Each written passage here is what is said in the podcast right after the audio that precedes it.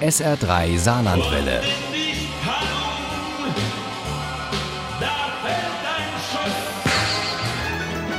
Der Krimi-Tipp.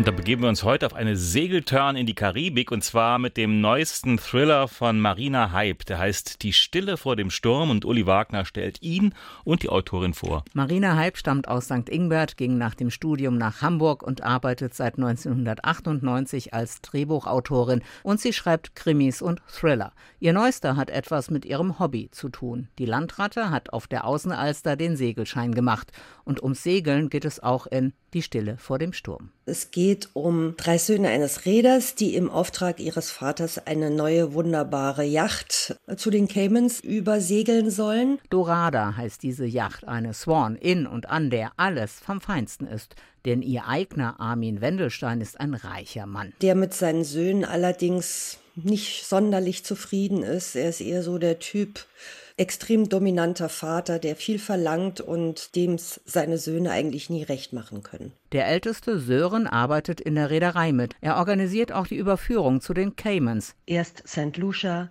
dann Kurs Nord zu den Caymans, wo wir Vater treffen und seinen Geburtstag feiern. Die Dorada verfügt über fünf Kabinen. Neben den drei Wendelstein-Söhnen und Mike, dem Segelspezialisten und Fachmann der Reederei, ist noch Platz für Freunde. Doch schon bevor die Dorada in Las Palmas ablegen kann, läuft etwas schief. Der jüngste Tim erscheint nicht, sondern schickt feige, wie seine Brüder meinen, eine Nachricht, dass er die einmalige Chance auf einen großen Gig mit einer tollen Band hat und auf den Caymans dazustößt.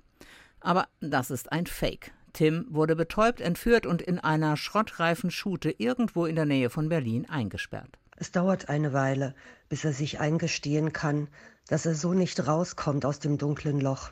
Also muss er überleben, bis er freigelassen oder gefunden wird. Dazu müsste ihn aber erstmal wer suchen. Doch auf die Idee kommt der alte Wendelstein in seiner Wut nicht. Ist er sich doch sicher, dass sein Jüngster gerade mal wieder nur das macht, worauf er Lust hat. Dabei passt das eher auf Henning, den Mittleren. Der hat gegen jede Absprache Drogen an Bord geschmuggelt und gefährdet, vollgetrönt wie er ist, fast die gesamte Crew. Seine Freundin Marie schafft es in letzter Sekunde, die Dorada vom Kentern zu bewahren.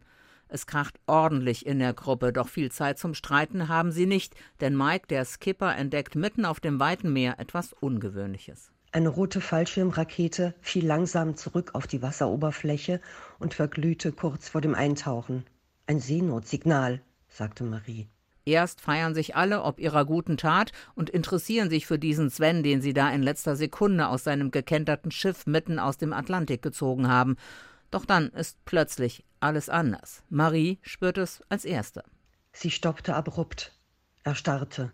Irgendetwas stimmte nicht. Hinter ihr, rechts hinter ihr.